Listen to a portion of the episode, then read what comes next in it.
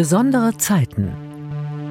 Wenn jetzt zum Beispiel eine Freundin mit einem Problem oder so zu mir kommt, dann höre ich immer zu und dann gebe ich ihr auch vielleicht Tipps. Auch ich werde jeden Tag von irgendjemand hier im Haus zugetextet. Weil er nicht zuhört, weil er eigentlich vielleicht nur so ein Ich-Hörer ist. Das Beichtkind hat längst schon ein Gespräch begonnen. Und zwar mit dem Gott, nicht mit mir. Hör mal hin. Die Kunst der zugewandten Kommunikation. Eine Sendung von Dieter Jant.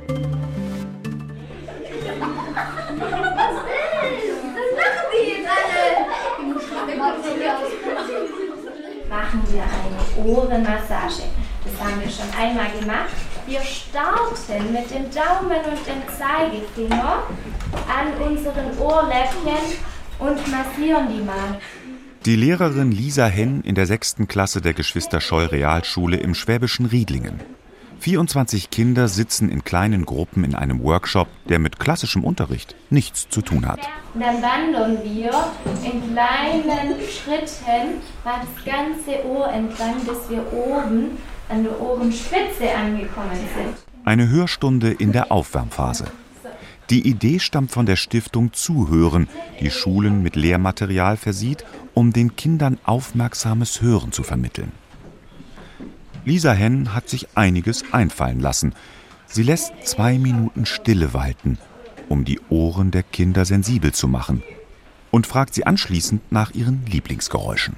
Wenn meine Katze im Flur rumläuft und es macht so kleine Tappgeräusche, so eine Art. Ich merke das Geräusch, wenn der Regen plätschert.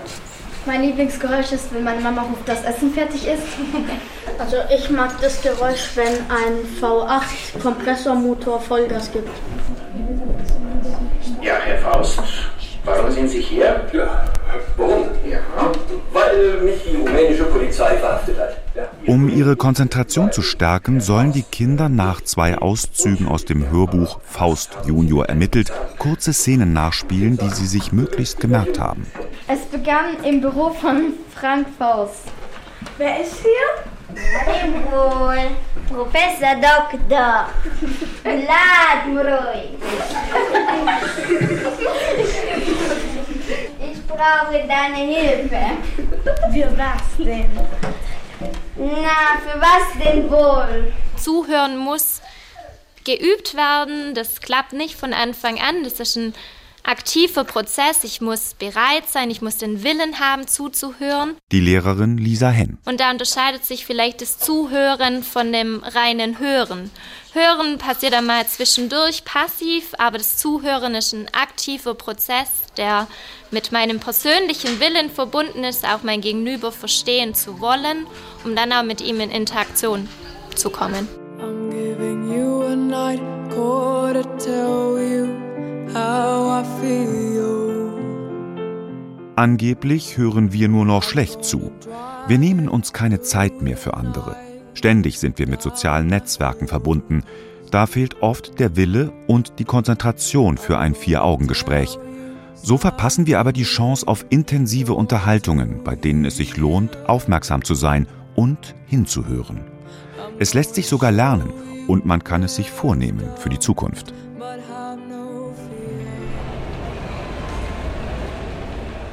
Gerade junge Menschen scheinen mehr über ihr Smartphone zu kommunizieren als direkt mit ihren Nächsten. Zumindest sagt man es ihnen nach. Und manchmal wird man auf der Straße fast umgerannt, weil da jemand im Gehen tief über sein Handy gebeugt ist. Ich habe vor ein paar Tagen ein Interview gehört mit dem ehemaligen Physiotherapeuten vom Fußballverein Borussia Dortmund. Ein Mann mittleren Alters am Rande der Mainzer Fußgängerzone. Ein kleiner Platz mit einer Skulptur, die Patina angesetzt hat. Vorn ruckelt die Straßenbahn heran. Autos rauschen vorüber. Und er hat sich darüber beklagt, früher konnte er mit den Leuten noch reden, die er behandelt hat, physiotherapeutisch. Was aus dem Urlaub gemacht, wie war's, oder ist noch mal Kaffee trinken gegangen. Heute sagt er, ist alles weg. Die haben ihr Handy in der Hand, die sagen höchstens noch guten Tag und später noch mal ciao. Was da verloren geht an Zwischenmenschlichen, boah, wirklich Wahnsinn, ja. Schade, aber gut, die Welt ändert sich, ne? Ich habe irgendwo mal gelesen, dass es ein Ich und ein Du-Ohr gibt. Und bei der Beichte soll ich mich intensivst auf ein Du-Ohr konzentrieren. Pater Frano im Kirchenschiff des Dominikanerklosters St. Bonifaz in Mainz. Im Heck des Schiffes ein lichter Beichtraum mit zwei bequemen Stühlen, einem kleinen Tisch dazwischen, darauf liegt eine Bibel. Neben dem Eingang ein gusseiserner Ständer mit Kerze und an der Wand eine hohe, schlanke Lichtsäule. Das heißt, meine persönliche Welt, also Ich-Ohr, Ich-Interessen, Vorurteile, positive, negativen Wünsche oder sonst was, muss ich abstellen und mich auf mein Gegenüber, also Du-Ohr, konzentrieren. Bei den antiken Pythagoreern mussten Neuankömmlinge erst einmal fünf Jahre lang schweigen, um zuhören zu lernen. Die dunklen Beichtstühle an den Seitenwänden des Kirchenschiffes stehen ungenutzt da. Zu unpersönlich die Atmosphäre, wenn ein Sünder auf knarzendem Holz kniet und bedrückt Schuld durchs Sichtgitter gibt, an einen kaum wahrnehmbaren Schatten. Beichtgespräch nennen die Dominikaner das heutzutage. Eine Art Therapie. Und doch wieder nicht. Durch meine Offenheit, durch meine Milde, durch meine Stille, durch meine Geduld und, und das ist wirklich Krux an dem Ganzen. Also, ich darf nicht wie ein Betonklotz da sitzen, sondern ich muss auch Empathie zeigen. Allerdings, allerdings, diese Empathie muss sich im Schach halten, weil ich darf mich nicht allzu sehr identifizieren im positiven Sinne mit dem Anliegen des Penitenten, sonst kommt es zu einer nicht nur Empathie, sondern Sympathie. Und das ist nicht mehr Sakrament, das ist eher seine eine Beziehung. Und ich darf kein Richter sein. Früher wurde man nach den Geständnissen zu Übertritten der zehn Gebote in die Kirchenbänke geschickt, um Abbitte zu leisten. Drei Vaterunser, einmal den Rosenkranz. Danach verließ man rein weiß das Gotteshaus. Aber hatte irgendwer wirklich zugehört? Das eigentliche Gespräch, und das ist das Besondere der Beichte, spielt sich nicht zwischen dem Beichtkind oder Penitenten und mir, nein, sondern das Beichtkind oder der Penitent hat längst schon ein Gespräch begonnen, und zwar mit dem Gott, nicht mit mir. Ich bin nur der Vermittler. Ich bin nur jeniger, der ein bisschen hilft, dass das Gespräch zu einem guten Ende kommt. Aber es geht in erster Linie darum, dass man eine neue Beziehung mit Gott aufbaut. Und das ist Versöhnung. Nicht das alte Gute wiederherstellen, wo ich sündenfrei war. Nein, es geht um eine neue Beziehung. Menschen, die aus beruflichen Gründen zuhören, sind Medien. Sie leiten weiter. Meist zurück an den Absender zur nochmaligen Einkehr. Wir haben ein Gespräch geführt, wo ich zugehört habe, und das Beichkind hat Bereitschaft bekundet, das, was schlecht war, zu bereuen. Ich gebe ihm einen Tipp, such dir was aus, was nicht nur dir, sondern auch anderen Menschen, die du womöglich verletzt hast, gut tut.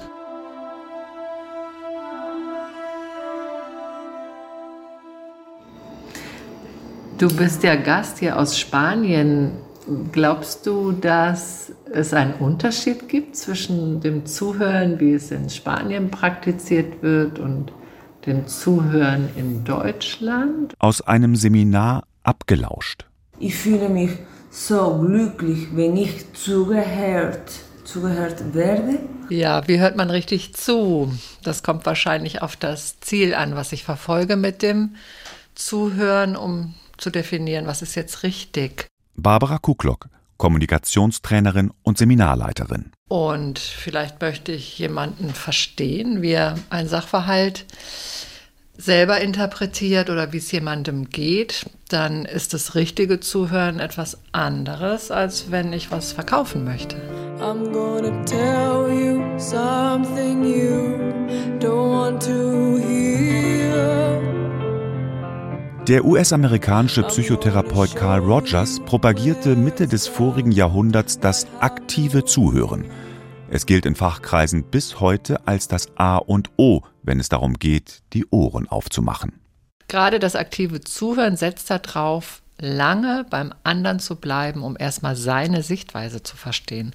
Und zwei Elemente sind ganz entscheidend. Warum heißt es überhaupt aktiv, aktives Zuhören?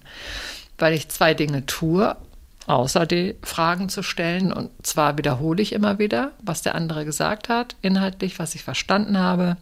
Und mindestens genauso wichtig ist, dass ich das in Worte fasse, was die andere Person nicht gesagt hat, was ich aber zwischen den Zeilen gehört habe. Kommunikation geht leicht mal schief. Man redet aneinander vorbei, oft auch, weil wir möglichst unsere eigene Position durchbringen wollen oder weil wir, während wir zuhören, gedanklich bei Erlebnissen sind, die wir so oder ähnlich auch schon mal erlebt haben. Weil wir also eher bei uns sind. Schließlich hat man ja mit sich selbst genug am Hut. Also ich arbeite ja mit Teams zum Beispiel, in denen immer wieder mal Konflikte auftreten können in der Zusammenarbeit. Und da geht es darum, diese Menschen in eine gute Kommunikation zu bringen, um zu verstehen, welche unterschiedlichen Ansichten es gibt. Und ich moderiere dann diese Gespräche, indem ich stellvertretend für die anderen zuhöre. Und dann fühle ich mich auch angenommen. Ah, das wollte ich gerade fragen. Ne? Was, was macht denn das, wenn, wenn jemand einem gut zuhört? Ich frage dich mal. Wenn mir jemand gut zuhört, das gibt mir ein gewisses äh, Gefühl von, von Selbstwert. I'm giving you a night call to tell you how I feel. Der Seminarraum eines namhaften Unternehmens der chemischen Industrie. Die Chemie muss stimmen zwischen den einzelnen Abteilungen und wenn sie nicht stimmt, bildet sich zuweilen ein offener Stuhlkreis. In diesem Fall für zwölf Teilnehmende. Hinter ihnen ein beleuchteter Flipchart. Drüben vor den großen Fenstern ein Arbeitsbereich, in den man sich in kleinen Gruppen zurückziehen kann. Ich merke aber selber, wie ich oftmals viel zu viel auf mich selber projiziere und meine dann, ich müsste unbedingt noch selber meine Erfahrungen dazu weitergeben, obwohl das vielleicht in dem Moment gar nicht gewünscht ist, sondern man einfach nur als Zuhörer auch schon genügt. Ich gucke dann eher, wo muss ich mich gleich verteidigen. Also die Emotionen sind eigentlich äh, zu vorrangig, um gut zuzuhören, wenn es ein schwieriges Thema gibt. Und woran merkst du, wenn dir jemand gut zuhört? Also was ist das für dich? Dass der mir in die Augen schaut, das anders zeigt, dass er dabei ist, mit mm, ja, hm. ach, oder irgendwie kleine Nebenhalbsätze oder nicken und so Aufmerksamkeit zeigen mit, mit Blickkontakt mhm. und keine Störungen drumherum. Na, manchmal sage ich das dann auch. Geh mir nicht auf die Nerven oder es geht mir jetzt auf den Keks. Also, wenn man mit guten Freunden redet, kann man das auch sagen, denke ich. Die Sängerin Lilien Höhnen. Wenn ich meine, ich helfe dem anderen, indem ich zuhöre, dann mache ich das auch. Aber wenn ich merke, es hat überhaupt keinen Sinn, dann, ähm, ja, nächstes Mal gibt es dann nicht, sage ich ganz ehrlich.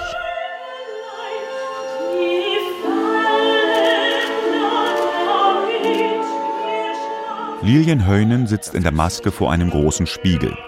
Das Theater Pforzheim eröffnet die neue Spielzeit und gibt dazu erstmal ein Potpourri dessen, was bald auf die Bühne kommt.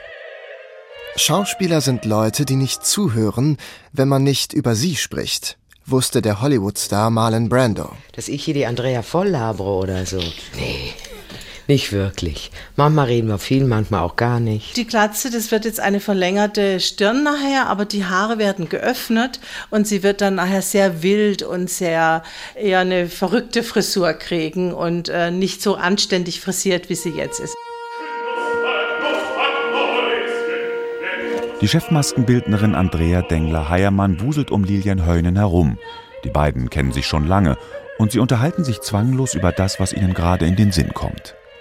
Auf der Ablage vor dem Spiegel Schminkkästchen und ein Kulturbeutel mit Pinseln, Modellierspateln und Tuben. Und sie wird ein großes Make-up kriegen, also die Augen werden jetzt sehr stark betont und sie kriegt große Wimpern und sie wird schon ein bisschen markant gleich verarbeitet. Also sie ist eine fantastische Figur eigentlich nachher auf der Bühne.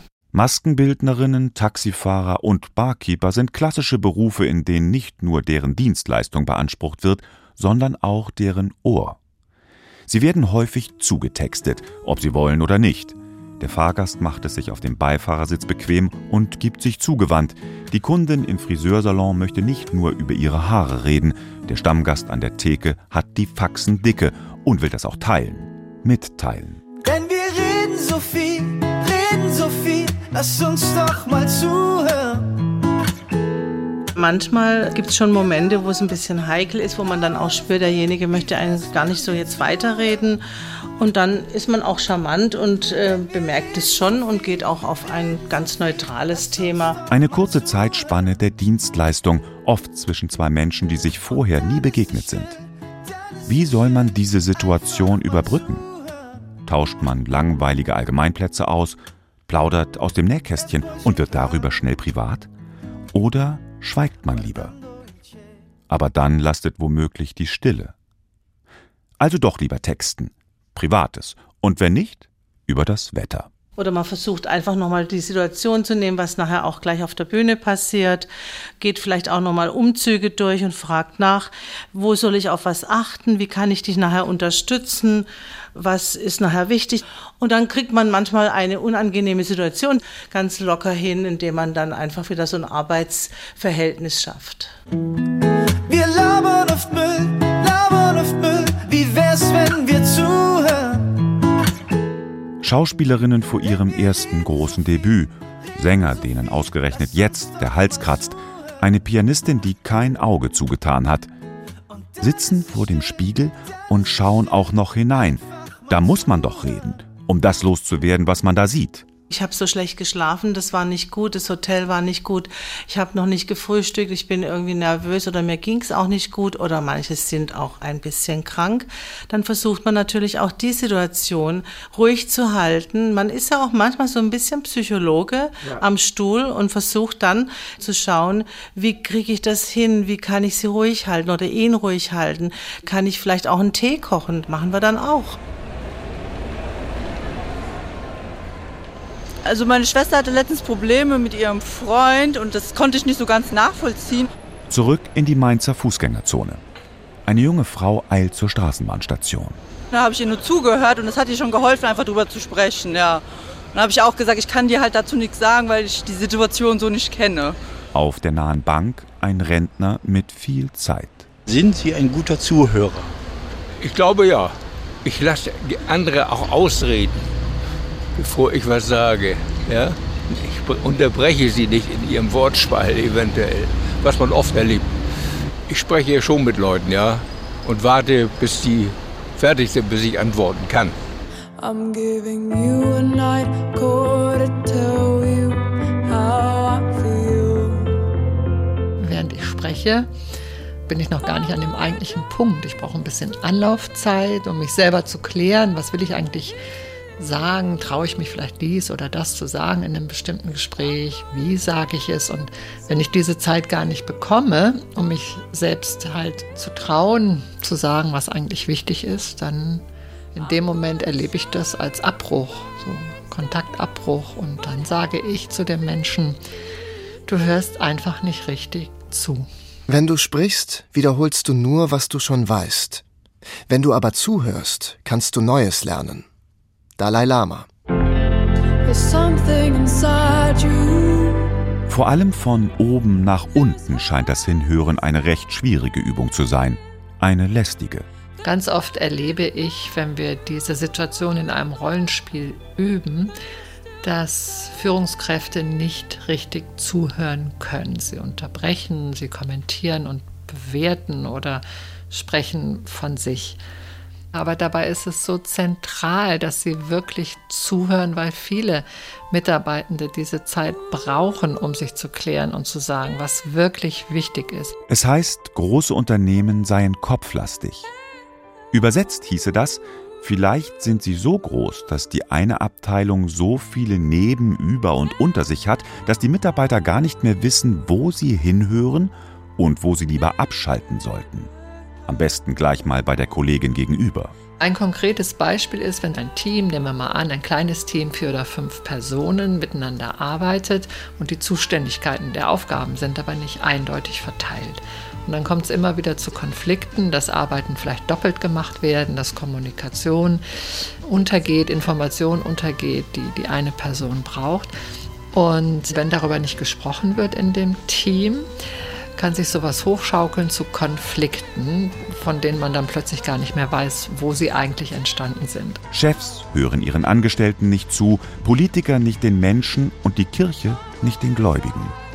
Sie hat ein Ich-Ohr und Maria 2.0 oder gleichgeschlechtliche Ehen, die womöglich zu trauen wären, sind für sie nur hinderlich. Kirchen sollten auf jeden Fall gut zuhören und eben auch religiöse Gemeinschaften und Kirchenvorstände oder Pfarrgemeinderäte, wie es in der katholischen Kirche heißt. Kerstin Söderblom, Hochschulpfarrerin an der evangelischen Studierendengemeinde in Mainz und Ansprechpartnerin bei der queersensiblen Seelsorge. Weil es eben nicht um eine Gender-Ideologie geht, wie das ja sehr häufig abwertend formuliert wird, sondern es geht um Menschen. Und es geht um Menschen, die anders fühlen oder Menschen, die anders lieben und Menschen, die eben sich nicht männlich oder weiblich, so wie in ihrem Körper biologisch vorgegeben, zu Hause fühlen. Und da ist Zuhören angesagt. Ein Büroraum, zwei weiße Sessel vor einem großen Bücherregal, Gebäck auf dem Arbeitstisch und eine Tasse Tee, um die Atmosphäre zu entspannen. Das Tageslicht fällt schräg durch drei Fenster auf die Campuswiesen. Da gibt es viele Fragen, wer bin ich und wenn ja, wie viele? Viele der Studierenden, äh, die zu mir kommen, kommen aus religiös frommeren oder sogenannten evangelikalen Kreisen.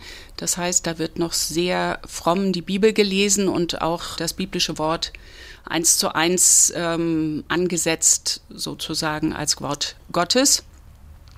Und wenn Studierende aus solchen Kreisen kommen, fällt es ihnen zum Teil sehr, sehr schwer, zu sich zu stehen als gleichgeschlechtlich liebender Mensch oder als Transperson oder als nicht-binäre Person, weil sie in ihren kirchlichen oder religiösen Kreisen oft gehört haben, dass das sündig ist, dass das nicht Gott gewollt ist. Wenn es zu eng wird, geht Kerstin Söderblom mit ihren KlientInnen zu Walk-and-Talk-Spaziergängen in den Botanischen Garten am Unicampus. Dort wird die Seele leichter und das Ohr offener. Selbstverständlich bist du, so wie du bist, Gottes geliebtes Kind. Selbstverständlich bist du Gottes Ebenbild. Da höre ich nicht nur zu, sondern da sage ich auch ganz klar etwas zu. Da ist dieser Zuspruch auch wichtig, um Räume zu öffnen, um dann wiederum ins Gespräch zu kommen. In vielen Städten sind in zentralen Parks Plauderbänke aufgestellt mit einem dezenten Hinweisschild. Eine Idee, die aus England stammt und auch einsamen Menschen die Möglichkeit geben soll, mit jemandem ins Gespräch zu kommen, wenn es pressiert. Frei nach dem Kommunikationspsychologen Schulz von Thun habe ich, glaube ich, sogar mindestens vier Ohren. Also ich habe ein Ohr, was auf der Sachebene sehr genau zuhört. Ich habe ein Ohr, wo ich auf der emotionalen Ebene zuhöre, um welche Gefühle es geht, die möglicherweise unten drunter liegen. Angst, Schuld, Scham, Verzweiflung, Sorge. Kein Schweigen ist fruchtbarer als das Zuhören, schreibt der Philosoph Elazar Bonioetz. Und dann gibt es noch ein drittes Ohr, das hört sozusagen die Appelle an. Das heißt, Mensch, mach doch mal was für mich. Das ist das sogenannte Appellohr. Da geht es dann darum, im Gespräch auch herauszufinden, was wünschen Sie sich denn, was brauchen Sie denn. Und dann gibt es auch das Ohr der Selbstaussage. Das wäre vielleicht das Ich-Ohr mit anderen Worten, wo jemand ermutigt wird, von sich selber mehr zu erzählen.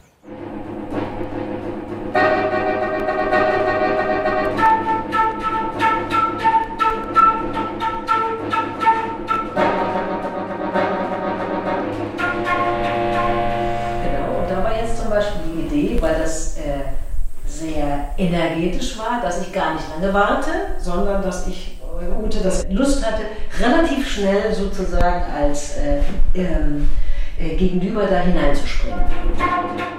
Carola Pasquet und Ute Völker, Musikerinnen von Partita Radicale, einem Ensemble für improvisierte Musik. Es war eine Komplementation, würde ich jetzt sagen, komplementieren von dem, was da war. Das passiert ganz oft. Man hört was und denkt, oh, da passt jetzt das Material super gut Genau. dazu. Das muss nicht immer sein, dass man da reinspringt und der andere dann aufhört. In der freien Musikszene wird in der Regel nicht nach festgelegten Kompositionen gespielt, eher nach feinem Gehör, um zu entscheiden, wann es Zeit für einen eigenen Einsatz ist oder sich noch eine Weile zurückzuhalten. Die beiden spielen zugewandt. Sie proben für eine kleine private Veranstaltung im Bekanntenkreis. A, habe ich ja gesehen, dass sie die Flöte ansetzt. Man ist ja auch im Augenkontakt. Und B, war es ja auch musikalisch sinnvoll, dass sie jetzt anfängt. Also ich habe es erwartet, mehr oder weniger. Es ist ja das, wenn wir zusammenspielen, dass man ja auch erwartet, dass da was passiert. Das Zuhören im Orchester oder Ensemble funktioniert vielleicht nicht einmal so viel anders als auf der Parkbank oder am Esstisch. Manch einer spielt sein Ding runter und die anderen sind ihm völlig egal, was aber nicht allzu lange gut geht. Ich habe mit, äh, mit Leuten zusammengespielt, da ist man Zuträgerin letztendlich. Da lebt die Musik dann davon, dass ich zuhöre und denke, okay, jetzt kann ich das und das dazu spielen, weil der andere Mensch einfach gar nicht reagiert, sondern in seinem autistischen, sage ich jetzt mal fast autistischen Fokus sitzt und sein Ding einfach seinen Streifen macht. Weil er nicht zuhört, weil er eigentlich vielleicht nur so ein Ich-Hörer ist. Musikalisch wäre das, ich gebe einen Impuls und der brennt sofort los. Und es ist kein Dialog mehr, wo man zuhört und ähm, darauf reagiert, sondern es ist einfach, ich bin da nur noch musikalische Stichwortgeberin. Ich hatte ein großes Sommerkonzert mit äh, 18 Schülern und sehr unterschiedliche Sachen sind da gelaufen. Sehr viel übrigens auch improvisativ und ich habe jetzt von mehreren Leuten gehört, dass ich als sehr gute Zuhörerin wahrgenommen werde, weil die Wahrnehmung, also in meinem äh, unterrichtenden Feld, weitaus darüber hinausgeht, was passiert technisch, was passiert musikhistorisch, sondern das Zuhören bedeutet beim Musizieren oder bei der Musikpädagogik eben auch ganz stark ein Wahrnehmen einer Persönlichkeit. Wenn ein, sagen wir mal, sehr vertrautes Unterrichtsverhältnis besteht, das hat auch mit Hören zu tun. Partita Radicale sind seit 25 Jahren gemeinsam musikalisch unterwegs. Einüben die zweite.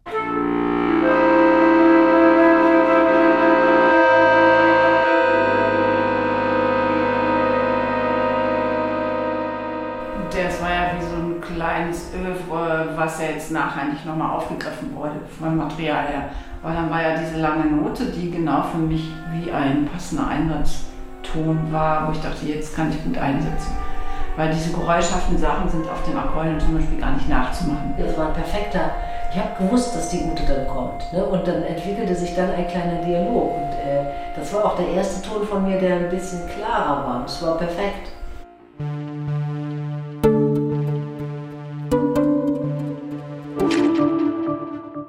Schon ganz lange Strecken, wo jeder die Augen zu hat und wo man dann einfach im Zuhören miteinander was entwickelt. Manchmal kann ich mich dazu gar nicht äußern, sondern ich höre es mir einfach nur an und versuche für denjenigen da zu sein. Mein Gegenüber bestimmt das Gespräch. Und das Gespräch wird zum Zuhören und Zuhören ist ein Gespräch. Hör mal hin. Die Kunst der zugewandten Kommunikation von Dieter Jant. Es sprach Martin Groß. Redaktion Nela Fichtner. Tontechnik Sophie Weber. Eine Produktion des Südwestrundfunks 2023.